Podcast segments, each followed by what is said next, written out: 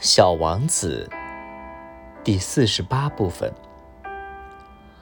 我到达墙边的时候，正好把我的这位小王子接在我的怀抱中。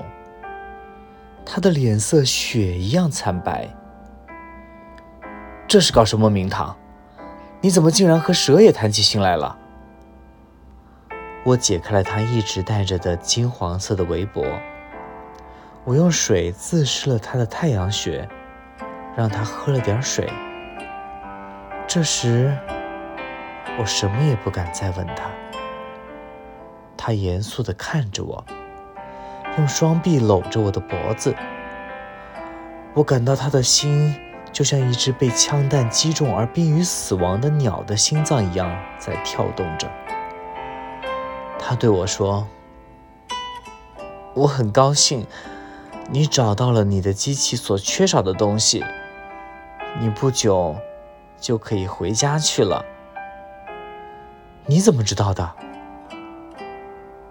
我正是来告诉他，在没有任何希望的情况下，我成功的完成了修理工作。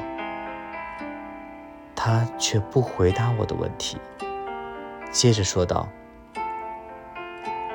我也一样，今天要回家去了。”然后。他忧伤地说：“我回家要远得多，要难得多。我清楚地感到发生了某种不寻常的事儿。